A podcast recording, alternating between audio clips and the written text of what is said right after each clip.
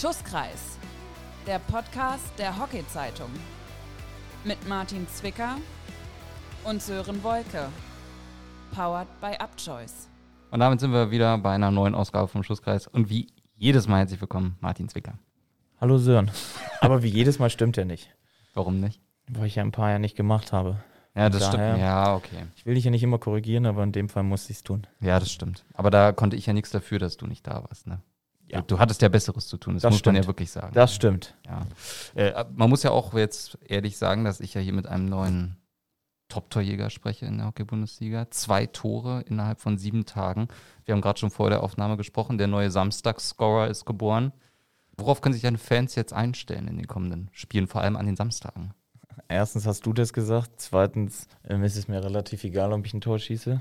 Wichtig, dass wir am Ende gewinnen. Aber ja, in dem Moment war es irgendwie ganz lustig, weil innerhalb ähm, so einer kurzen Zeit, glaube ich, habe ich schon ewig nicht mehr getroffen. Und ich treffe hier pro Saison eh sehr, sehr wenig. Aber ein obligatorisches Tor habe ich meistens immer pro Saison, was mir persönlich auch sehr wichtig ist. Aber ansonsten ist mir das relativ egal. Jetzt hast du nach sieben Spielen schon zwei Tore. Worauf können wir uns einstellen? Ich meine, weißt du, so Top-Torjäger geben ja dann immer so eine Prognose ab. So 15 Dinger mache ich diese Saison, 20, ja. Wie lautet deine Prognose? Ja, da ich ja kein Top-Torjäger bin, ähm, Ja, die zwei. Statistik sagt dann jetzt was zwei. anderes. Dann zwei.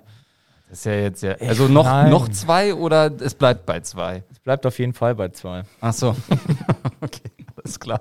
Dann belassen wir es dabei und würde sagen, wir starten erstmal rein. Wieder mal mit unserem kleinen Überblick über die Hockey-Bundesliga. Und da starten wir wieder mal natürlich Ladies First mit den Damen. Und da hatten wir ein Flutlichtspiel, was eigentlich Martin Zwicker und meine Wenigkeit kommentieren sollten. Aber es gab keinen Stream. Und da bitten wir uns erstmal nochmal, oder ich bitte da das Ganze ein bisschen zu entschuldigen. Ich weiß, wir haben euch heiß gemacht. Ich weiß, dass viele sich drauf gefreut haben. Aber wir holen das nach, oder? Ja, an mir ist es nicht gescheitert. Ja, an mir ist auch nicht, das, wir, müssen Ja. hier keine, wir müssen hier keine Schuldzuweisung machen. Also da fängt es Ja, gar nicht mit doch. an. Nee, weil ich damit nichts zu tun habe. BRC, ich auch nicht. BRC, Ich war da. ja, ich nicht. Okay. Wir starten rein mit dem Hauptstadtderby, also Berliner AC gegen TuS Lichterfelde. 2-0 Endstand, sechste Minute Stöcker, zweite, äh, Quatsch, äh, zweite Minute, elfte Minute dann Strafentor von Linnea Weidemann. Könnte man sagen, nach der elf Minute ist nicht mehr viel passiert, du hast das Spiel ja gesehen. Ja, es war ein überschaubares Spiel, um ehrlich zu sein. BRC hatte schon eindeutig mehr vom Spiel, hatte, hätte auch eigentlich auch noch ein drittes Tor schießen müssen eigentlich. Ja, Tusli hat sich gewehrt, aber war irgendwie überhaupt nicht zwingend. Und ja, ich glaube einfach, dadurch, dass die Tore im ersten Viertel gefallen sind, war das Spiel halt, um ehrlich zu sein, schon recht früh durch. Muss man einfach so sagen. Und ich glaube, aus BRC-Sicht ist es einfach wichtig, dass sie, da haben halt nichts anbrennen lassen und dass sie das Spiel eigentlich kontrolliert haben und dann halt am Ende halt die drei Punkte geholt haben. Ich glaube, das war die Hauptsache und äh, der Rest sei erstmal dahingestellt. Also hattest du nicht das Gefühl, 2-0, Anfang, viertes Viertel, na, da könnte jetzt noch was passieren? In dem Spiel nicht. Okay. Also dafür hätte Tosli mehr machen müssen und aber auch, sage ich mal, konstruktiver spielen müssen und das war einfach nicht der Fall und ich glaube auch, Tosli geht am Ende aus dem Spiel raus, okay, es sind 2-0, aber hätte auch anders ausgehen können und aber dafür hätten sie mehr machen müssen, aber der BRC hätte auch mehr machen müssen, damit es höher ausfällt noch. Jetzt weiß ich nicht, hast du das zweite BRC-Damenspiel gesehen von dem Spieltag? Äh, nee, das habe ich nicht gesehen, weil das Spiel eine Stunde vorverlegt wurde und dadurch war der Abstand zu unserem Spiel halt zu groß und das hätte nicht so viel gebracht in Bezug auf die Vorbereitung unseres Spiels. Also ohne Martin Zwick auf der Tribüne könnte man jetzt sagen, lief es gleich besser. Wobei am Ende stehen genauso drei Punkte wie gegen Tusli. 5-0 gegen den zweiten Aufsteiger, gegen Raffelberg am Samstag. Torschützen Palke, Bock, Stöcker, Volkert und nochmal Palke. Die Tore, die du gegen Tusli nicht gemacht hast, hast du dann gegen Raffelberg gemacht? Ja, ich glaube, na gut, wenn du in der ersten Minute das erste Tor schießt, dann lässt sich schon ein bisschen entspannter spielen. Aber auch so, wenn man sich den Torverlauf anschaut, die Tore sind halt einfach zum perfekten Zeitpunkt dann gefallen. Die meisten halt einfach im zweiten Viertel und dann führst du zur Halbzeit, führst du halt einfach 4-0. Dann lässt sich halt auch einfach in der zweiten Halbzeit schon entspannter spielen. Und ja, auch so die Konstellation, ja. Hast ja gerade vorgelesen, Judith Bock hat ein Tor geschossen gegen ihre alte Mannschaft, bei der sie vorher gespielt hat. Ja, sie wird sich gefreut haben. Ich habe sie auch gefragt und sie meinte, ja, sie war sich nicht so sicher, ob sie doll jubeln soll oder nicht. So ein bisschen Fußballer-Style. Ja, so ein bisschen, ja, freuen, aber und was hat sie nicht. gemacht? Hat, hat sie es so gemacht? Oder? Ja, sie hat Kontenance bewahrt. Okay. Also auch so ein bisschen die Hände hochgehalten und Ja, so. Ja, schon. ja, genau. Okay, alles klar. Wie hast du eigentlich? Ach nee, zu dir kommen wir später noch. Das in aller Ausführlichkeit natürlich. BRC Damen jetzt nach sieben Spielen, Torverhältnis von 15 zu 8. Wir haben schon häufiger über die starke Defensive gesprochen. Und nach sieben Spielen, ich meine, jetzt lässt sich ja schon ein kleines Zwischenfazit ziehen. Das bleibt bestehen. Also die Defensive beim BRC steht. Ich meine, kein Gegentor, auch gegen die Aufsteiger. Lässt sich sehen. Ja, vor allem auch, weil sag ich mal, 15 geschossene Tore. Das wäre in der letzten Saison nicht so der Fall gewesen. Also, ich glaube, da waren es am Ende was, 23? Und so, ja, ich glaube, ein Tor pro Spiel ungefähr. Ja, genau. Nach dem Motto. Nein, ich sag mal, wichtig war, dass man einfach aus diesen beiden Spielen einfach sechs Punkte geholt hat. Du hast gegen, gegen beide Aufsteiger gespielt und zu Hause und da gab es eigentlich auch nichts anderes als einen Pflichtsieg pro Spiel. Ein Pflichtsieg, man kann ihn schon so nennen, Mannheimer C gegen Großflottbecker Damen, 3-1 am Ende. Torschützen Gerstenhöfer, Niklaus Hansen und Van der Heide. Hansen mit dem 2-1 für Großflottbeck. Relativ knappe Kiste, aber trotzdem, ne? Ja, um ehrlich zu sein, ich habe keine Ahnung. Ich habe, ich habe, ja, ich habe halt das, davon nichts gesehen diesmal und ähm, ja, aber ich glaube, wenn man sieht, halt, die Tore sind halt sozusagen in der zweiten Halbzeit eigentlich gefallen, unabhängig davon, dass das 1-0 mit dem Halbzeitpfiff gefallen ist. Also ja, das ist halt auch so, so, so, ein Spiel halt zu Hause gegen Flottbeck, wo Flottbeck halt vorher Punkte geholt hat. Ja, eigentlich glaube ich mit Aufwind kam, ja, und auch sich wahrscheinlich auch mehr ausgerechnet hat. Aber gleichzeitig auch spielt Mannheim zu Hause einfach auch immer einen anderen Stiefel und unabhängig davon, dass dann am Ende vielleicht erst, dass es dann nur ein 3-1 geworden ist, ist das doch auch einfach Favoritenrolle gerecht geworden. Uh, irgendwie war es ja auch eher ein Treffen von ganz vielen Argentinierinnen, muss das man ja sagen. Ja, bei, bei Flottbeck spielen ja auch, ich glaube, zwei, äh, bei MAC zehn gefühlt. also. Ja, stimmt. Kleines nationales Treffen auf dem Platz, ne? Genau. Ein ganz knappes Spiel, aber es war auch das erwarte knappe Spiel, für mich zumindest, habest du der THC gegen Rot-Weiß Köln. 4-3 am Ende. Sind die HTHC-Damen für dich die Überraschung bisher in der Saison bei den Damen? Irgendwie schon. Ja, sie holen halt die Punkte. Vor allem zu Hause haben sie ja schon echt viel gerissen. Ja, sie haben, glaube ich, das letzte Wochenende, hatten sie ein Heimwochenende. Ich glaube, da haben sie ja ähm, sechs Punkte geholt äh, zu Hause und jetzt auch gegen Gegner, sag ich mal, die direkte Konkurrenz sind. Die, sag ich mal, sie haben sich, glaube ich, einfach spielerisch nochmal ein bisschen entwickelt. Spielen halt aber auch jetzt auch schon in dieser Konstellation jetzt aber auch schon ein Weilchen zusammen, muss man ja einfach sagen. Ähm, nee, aber gerade läuft es einfach bei denen und ich glaube, sie nehmen auch so ein bisschen so diesen Flow, nehmen sie jetzt gerade von Spiel zu Spiel mit und gibt denen halt einfach unfassbar Auftrieb und ähm, das spiegelt sich dann halt auch in den Ergebnissen und den Punkten wieder. Siegtorschütze in der 57. Minute per 7 Meter Laura Sänger also ich glaube, da hatte sie wirklich, wie sagt man so schön, Nerven aus Stahl. Ja, aber auch so, wenn man sieht, dass dann halt die Tore halt auch 44., 47., 48., da ist nochmal einiges passiert, weil man ja irgendwie, oft ist es ja so, dass so ein Spiel dann hinten raus so ein bisschen so plätschert, sage ich jetzt mal. Ja, aber da muss noch schon ordentlich was abgegangen sein, aber auch gleichzeitig hatten die Teams halt auch, auch noch, besitzen halt die Möglichkeiten halt auch noch Tore zu erzielen.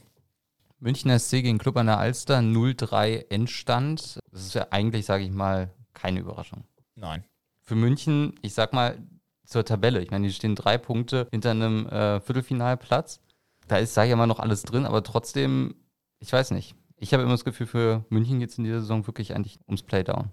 Ja, jetzt gibt die Konstellation das so her, aber man muss doch einfach sehen, gegen wen haben sie denn bis jetzt gespielt? Also es kommen ja auch noch ein paar Spielchen und nachher ist ja auch irgendwie entscheidend, dass du halt die Punkte ja auch in deiner Staffel nachher holst. Ja, und da sind halt ja die Spiele, sag ich mal, in der Rückrunde halt unheimlich wichtig. Da kann halt einfach noch viel passieren. Wenn jetzt halt Spiele, sag ich mal, gegen einen aus der anderen Gruppe nicht gewinnst oder so, aber oder gewinnst, dann holst du halt Bonuspunkte. Ja, und man muss ja schon, wer guckt denn auf die ähm, zusammengelegte Tabelle, sondern jeder guckt nur auf die Tabelle seiner Staffel. Ja. Und darum geht es ja eigentlich, ja. Und du hast gerade gesagt, es sind drei Punkte, ja. Und lass mal nochmal so ein Doppelwochenende, wo sie vielleicht drei, vier Punkte holen, dann sieht das die Konstellation schon wieder ganz anders aus. Oder andersrum. Ja. ja, natürlich auch, aber ich sag mal, sie wissen halt, wo sie sich befinden ja, und welche Ansprüche sie haben und auch, wie es dann nachher schon ausschaut. Ja, wenn es am Ende gut läuft, dann bist du am Ende Vierter ja, und wenn nicht, dann bist du halt am Ende bist du dann vermutlich Fünfter. Und dann musst du dich dann halt auf die Playdowns konzentrieren. Aber bis dahin ist halt, sind halt echt noch schon einige Spiele und da kann auch alles Mögliche sein. Und sie werden jetzt nicht reingehen mit dem Dro oh Gottes Willen, wenn wir nachher eine Abstiegsrunde spielen. Mal sehen, was wir dann machen müssen. Also so ist jetzt nicht. Torschützerin wollen wir euch natürlich an der Stelle auch nicht äh, verschweigen. Carlotta Sippel hat da getroffen, genauso wie Katharina Kirschbaum und Hanna Granitzky. Also 3-0 für Alster in München. Also nochmal zur Staffel A. Tusli 0 Punkte, München 4 Punkte, Mülheim und Köln beide 7. Also ich sag mal, da ist schon noch relativ umkämpft, aber trotzdem München muss da jetzt dranbleiben. Ja, klar. Ja, sonst wird es schwer, direkt relativ früh in der Saison. Also da bleibe ich bei. Ja, man muss ja auch sagen, dass einfach Kölner nicht die Punkte geholt haben, die sie, glaube ich, holen wollten. Also ich glaube, sie hätten schon gerne irgendwie 10, 11 Punkte hätten sie schon gerne auf dem Konto. Aber man darf nicht vergessen, sie haben auch noch ein Spiel weniger als die anderen da in der Staffel.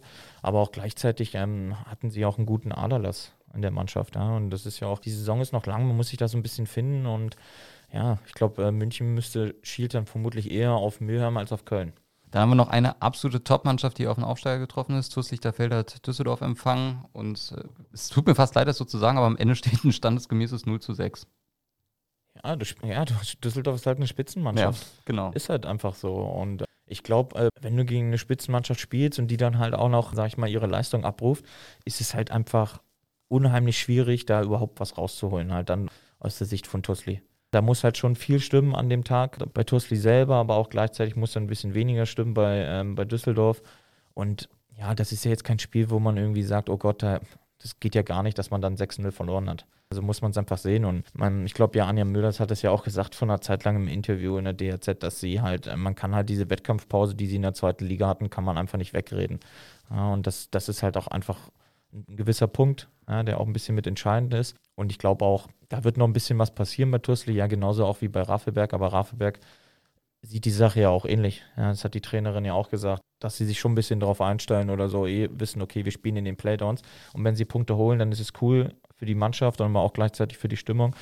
Und auch so äh, in der ersten Liga, aber ansonsten ist es dann halt auch nicht so dramatisch, weil ganz ehrlich, eigentlich ist es ja relativ egal, ob du mit null Punkten oder mit elf Punkten äh, in die Playdowns gehst, weil die sind dann ja eh nicht dicht, die Punkte.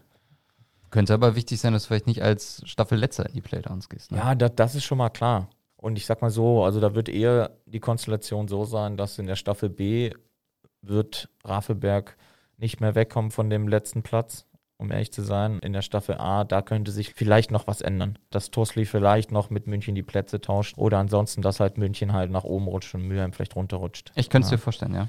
Ja, weil es ja noch irgendwie, sind halt echt noch viele Spiele, ja. Und es ist noch eng beieinander, muss man ja einfach so sagen. Und ich meinte ja gerade, wenn du so ein Doppelwochenende hast, ja, das sieht man ja auch einfach jetzt, wenn man sich da die Tabelle, wo Harvester steht, ja. Die haben in Spielen haben sie ordentlich Punkte geholt, haben 15 Punkte aus sieben Spielen. Das ist schon ein gutes Polster dann halt auch. Und aber auch zeigt das halt auch einfach, wie schnell das gehen kann. Ja? Deswegen meine ich ja auch so, dass du halt holst an einem Wochenende, spielst du zu Hause, holst du sechs Punkte, wo andere Teams aus deiner Staffel nicht so viel reißen einfach, weil sie vielleicht auch gegen andere aus der anderen Staffel spielen. Und dann auf einmal rutschst du schnell, ganz schnell nach oben. Auf einmal bist du vom Platz vier, bist du auf einmal Zweiter. Zur Wahrheit gehört aber auch Tusli und Raffelberg beide nach wie vor punktlos in der Hockeyliga. Und das ist genau ja. das Problem, was du gerade angesprochen hast, was Anja Müllers auch gesagt hat wenn du halt einfach diese Wettkampfpause hattest, die die anderen halt nicht hatten. Das ist natürlich als Aufsteiger dann doppelt und dreifach schwer. Also, das bleibt auf alle Fälle bestehen. Wir schauen natürlich auch nochmal drauf, worauf ihr euch dann freuen könnt am kommenden Wochenende. Zwick, weißt du es auswendig? Nein. Nee, weißt du nicht? Ja, okay. So, ich äh, kann es jetzt aber sagen, weil ich sehe, da trifft am Samstag Rot-Weiß Köln auf den BRC und Alster trifft auf Mannheim, auch ein nettes Spielchen. Und dann Sonntag ja. Flottbeck gegen München, Mülheim gegen Harvestehude, Düsseldorf gegen BRC, Köln gegen UAC und Raffelberg gegen Tusli. Also einer wird das erste Mal Punkte holen. Gibst du dann einen Tipp ab? Raffelberg gegen Tusli? Sonntag 12 Uhr in Raffelberg? Nö, gebe ich keinen Tipp ab. Aber ich glaube, Raffelberg wird anders spielen, weil sie halt zu Hause spielen. Okay, alles klar. Ansonsten schauen wir jetzt natürlich, wie es sich gehört, aber jetzt auch auf die Herren. Und da starten wir rein direkt mit dem spektakulärsten Spiel Urneus Mirm gegen Club an der Alster mit einer faustdicken Überraschung. Ist das zu hoch gegriffen? Nö. Nee? Also, jetzt, also faustdick jetzt nicht, aber ist schon eine Überraschung. Endstand 5-6. Also, also Mülheim ist ja auch schon immer bekannt zu Hause, dass sie auch gerne mal es Spiele gibt mit vielen Toren. Aber eine faustdicke Überraschung ist nicht, aber schon eine Überraschung. Also ich hätte jetzt nicht gedacht, mhm. dass ähm, vielleicht, dass sie schon einen Punkt vielleicht entführen können, als aber nicht, dass sie das Spiel gewinnen im Vorfeld. Aber ich glaube, ich habe es selber ja nicht gesehen, weil ich ja auch gleichzeitig gespielt habe. Ich muss sagen, ähm, das wäre ein Spielchen, was ich schon äh, irgendwie gerne gesehen hätte, muss ich sagen. Es ist ja wirklich für Alster, sage ich mal, eine ganz, ganz wichtige Sache auch für den Kopf, glaube ich halt, ne? dass du dann bei Mürheim auch so ein Spiel gewonnen hast, wo auch noch so viele, ich meine, gegen Mürheim zu gewinnen, ist ja das eine, aber dann mit so vielen Toren, weil du weißt, Mürheim steht für viele Tore, dann auch noch immer noch, noch ein Tor mehr zu schießen als Mürheim, ist ja wirklich extrem. Ja, auch so, wenn man sieht, dass halt die Tore erst ab der 21. Minute gefallen sind. Das heißt, du hast in 40 Minuten hast du elf Tore gesehen. Hat also. Äh, ja, es ist schon geil. Ich glaube auch für die Zuschauer. Es wird, eine, es wird einiges los gewesen sein auf der Anlage, weil nach dem Spiel gab es ein Abschiedsspiel für Benedikt Fürk und Tobias Montagna. Und ich glaube, das zeigt einfach, dass da eigentlich war es ein, eigentlich ein geiler Tag, glaube ich. Außer dass natürlich das Spiel dann halt verloren wurde. Aber ich glaube, für die Zuschauer wurde einiges geboten an dem Tag. Und Tobi Martanja saß auch noch als Co-Trainer mit auf der Bank, wollen wir auch nicht äh, vergessen. Aber nochmal ganz kurz: 4-5 Windfeder, 54. 4-6 Heldens, 60. 5-6 Herzbruch, 60. per 7 Meter. Also alleine schon die letzten sechs Minuten kann man mal so machen. Ja. Machen wir weiter. Berliner AC, UAC Hamburg. 2-1 Endstand am Ende. Oh, meine Damen und Herren, es kann nur einen Mann geben, der das Ja. Siegtor geschossen hat. Und er trägt die wunderbare Rückennummer 23 beim BRC. Es ist Martin Zwicker mit einem Tor nach Strafecke in der 45. Minute und Zwick jetzt dieses entscheidende Tor, dieses, dieses Drei-Punkte-Tor. Nochmal mit deinen eigenen Worten zusammengefasst. Ja, du hast es gerade gesagt, entscheidend war, dass es ein Drei-Punkte-Tor war. Der Rest ist dann halt einfach relativ egal. Und auch, ob ich das jetzt gemacht habe oder nicht, das ist jetzt, jetzt mal dahingestellt, sondern es war halt für uns war es halt einfach wichtig, weil es ein Heimspiel war, was wir meiner Meinung nach gewinnen mussten. Und ähm, darum ging es eigentlich. Und ja, es war einfach ein, ein bisschen verstoppte Ecke, dann nochmal vors Tor gebracht und dann habe ich ihn einfach nochmal abgefälscht, dass der Torhüter nicht rankam. Fertig ist die Sache. Das war jetzt. Ich dachte, Ja, weil du willst da wieder mehr draus Ja, machen, dachte- als es ist. Und aber alle, die hier ab und zu mal zuhören, die wissen auch, dass das nicht, dass ich das da nicht mitmache. Ich dachte, es kommt jetzt ein bisschen emotionaler irgendwie und dann äh, musst du ja noch so eine Freudenträne aus dem Knopfloch wischen. Ja, das hättest du dir gerne gewünscht. Wie hast du denn gejubelt? Vielleicht das mal. Ich meine, jetzt bist du ja nicht so erfahren, was Jubeln angeht. Hast du ja selber schon gesagt, triffst ja nicht so Warum? oft, ne? Wie, wie kommst du denn darauf? Weiß ich nicht. Oder jubelst Warum du man jubelt? auch so? Man jubelt ja auch, wenn andere ja, Tor schießen. Also wenn deine Mitspieler ein Tor schießen, dann jubelt man ja auch. Klar ist es dann vielleicht so ein bisschen was anderes, aber man jubelt ja trotzdem. Hast du so einen Signature-Move, irgendwie so wie Nein. Ronaldo oder so? Nein, Okay, schade. Können wir noch dran kommt alles arbeiten. äh, äh, spontan im Affekt. Okay. Das ist immer das eher so Thomas Müller-mäßig eher, ja. Ja, dann mit ihm möchte ich mich jetzt nicht vergleichen, weil er beim falschen Verein spielt. Okay, alles klar. Kann ich auch mitleben. Ja, hilft dem BRC natürlich enorm weiter, wenn wir uns das mal angucken. Drei Punkte, damit steht der BRC auf Platz 3 in Staffel A, aber auf die Tabellen kommen wir gleich nochmal zu sprechen. TSV Mannheim gegen Frankfurt 80. Das ist natürlich ein Spiel im Tabellenkeller der Staffel A. Endstand 1-1.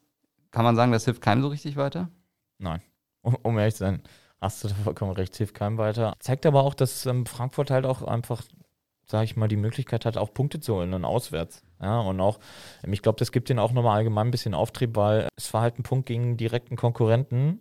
Und das ist ja halt, glaube ich, auch einfach so für das Gemüt der Mannschaft halt und auch für die nächsten Aufgaben eigentlich wichtig. Da hatten wir noch äh, Harvesterude gegen Düsseldorfer HC. 2-1 Endstand. War ein Spiel aus der Staffel B, wo HTRC den ersten Platz behauptet. Und für Düsseldorf natürlich bitter, sag ich mal, wenn du so knapp dein Auswärtsspiel beim Tabellenführer in deiner Staffel verlierst. Ja, klar. Aber im Endeffekt kannst du davon auch nichts kaufen, ja, wenn du das Ding eng gestaltet hast, aber am Ende trotzdem mit null Punkten nach Hause fährst. Ja, Harvesterode, die wussten halt, dass das ist so ein Spiel, das müssen sie genauso gewinnen. Ja, vor allem, weil du gegen Aufsteiger spielst und zu Hause. Und ich glaube, da am Ende kriegt er keinen Hahn mehr danach, dass es am Ende 2-1 nur war. Ja, und ist jetzt ja auch nicht so, dass es lange dann die ganze Zeit irgendwie unentschieden stand, sondern eigentlich war es ja so, dass HTC bis zur 51. Minute ja 2-0 geführt hat. Also ohne den Spielverlauf zu kennen, ähm, wären sie schon, ähm, hatten sie schon die bessere Ausgangsposition. Und das ist natürlich klar, dass dann noch, wenn du dann noch ein Tor schießt aus Düsseldorfer Sicht, dass du natürlich noch mal einiges probierst, aber am Ende kräht da kein Hahn mehr nach, dass du da das Spiel vielleicht knapp gewonnen hast oder knapp verloren hast. Meine Frage an dich: Wo war dein Buddy Tobi Hauke? Der hat nicht gespielt. Weißt du da mehr? Hast du da Insider-Infos für uns? Ähm, ich glaube, seine Tochter wurde getauft, wenn ich mich nicht irre. Achso, okay. Weil ich habe nämlich erst bei den Karten geguckt. und da habe ich ihn nicht gesehen. Da hat dann jemand anderes das übernommen. Halt. Diesmal Genau, hat das Nick dann Nick Spooner. Übernommen. Der sieht grün und gelb dann auch erstmal Genau. direkt dann, ja.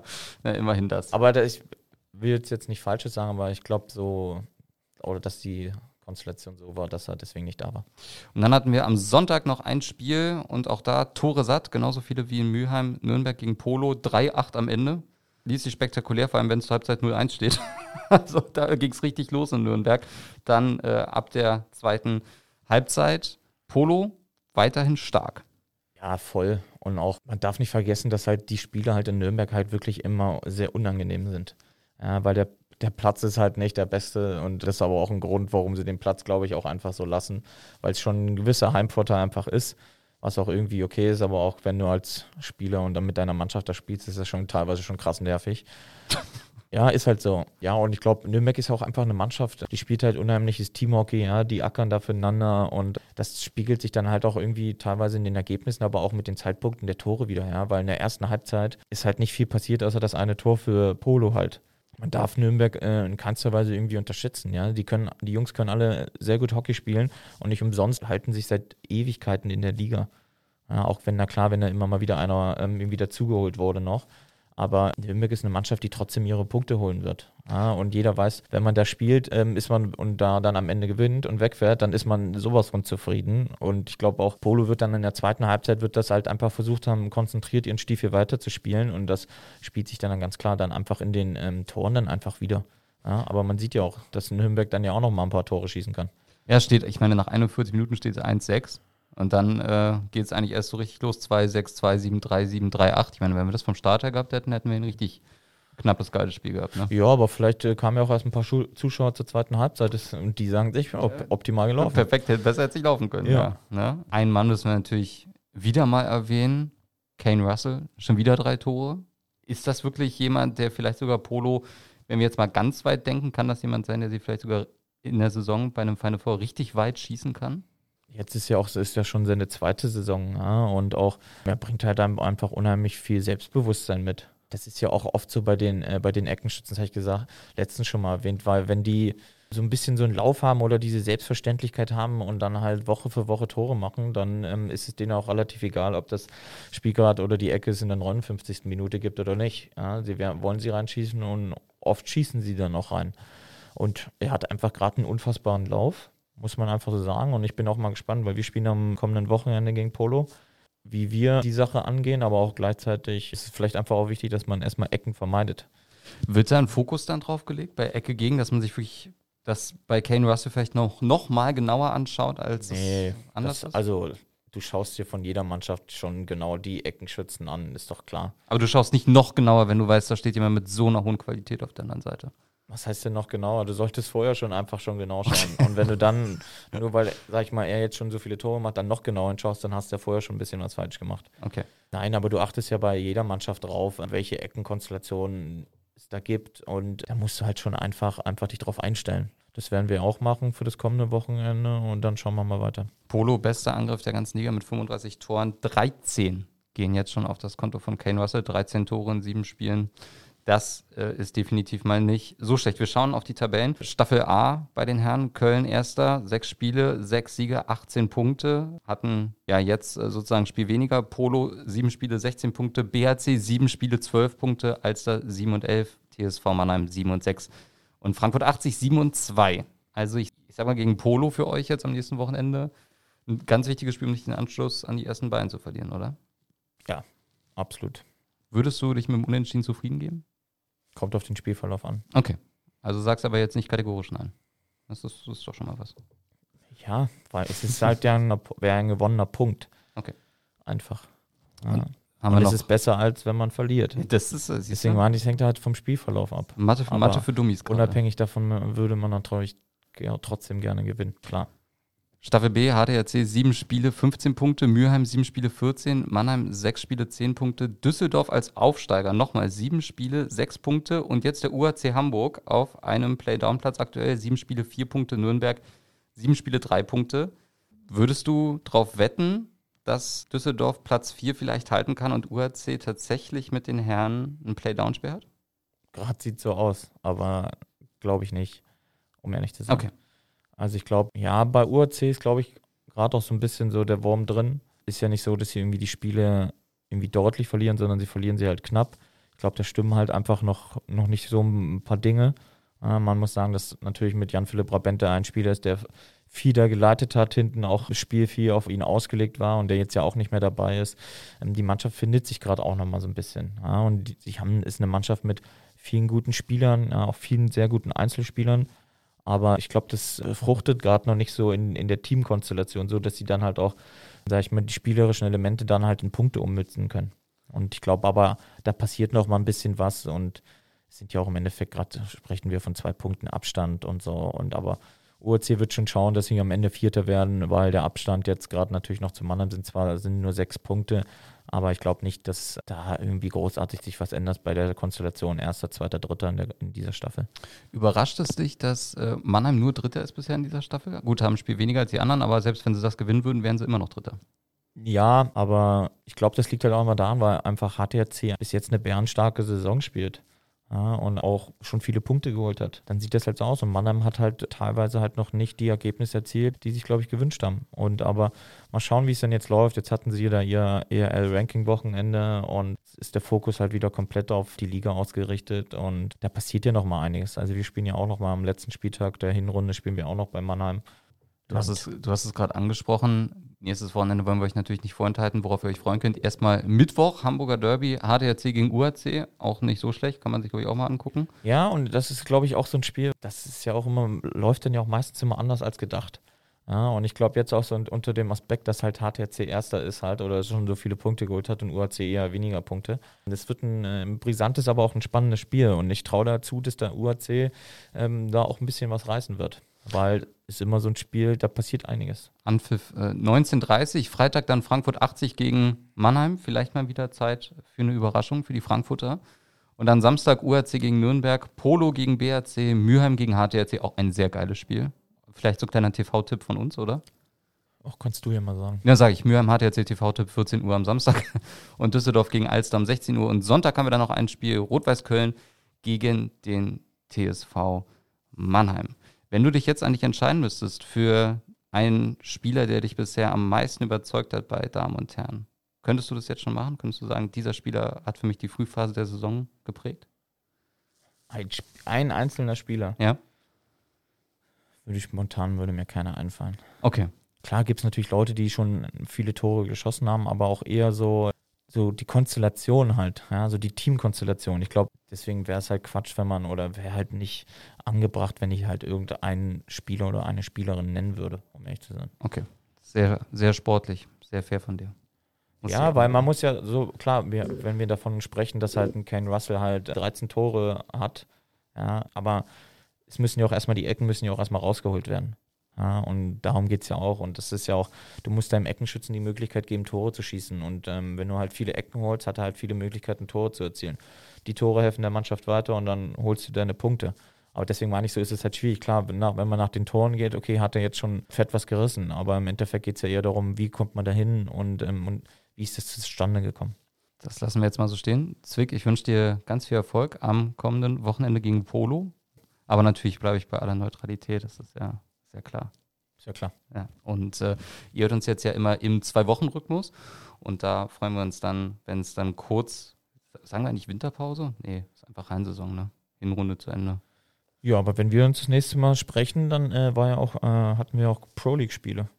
Stimmt. Ja, kannst du mal sehen. Wie sieht es denn da eigentlich so kadertechnisch aus? Erzähl mal einen Schlag.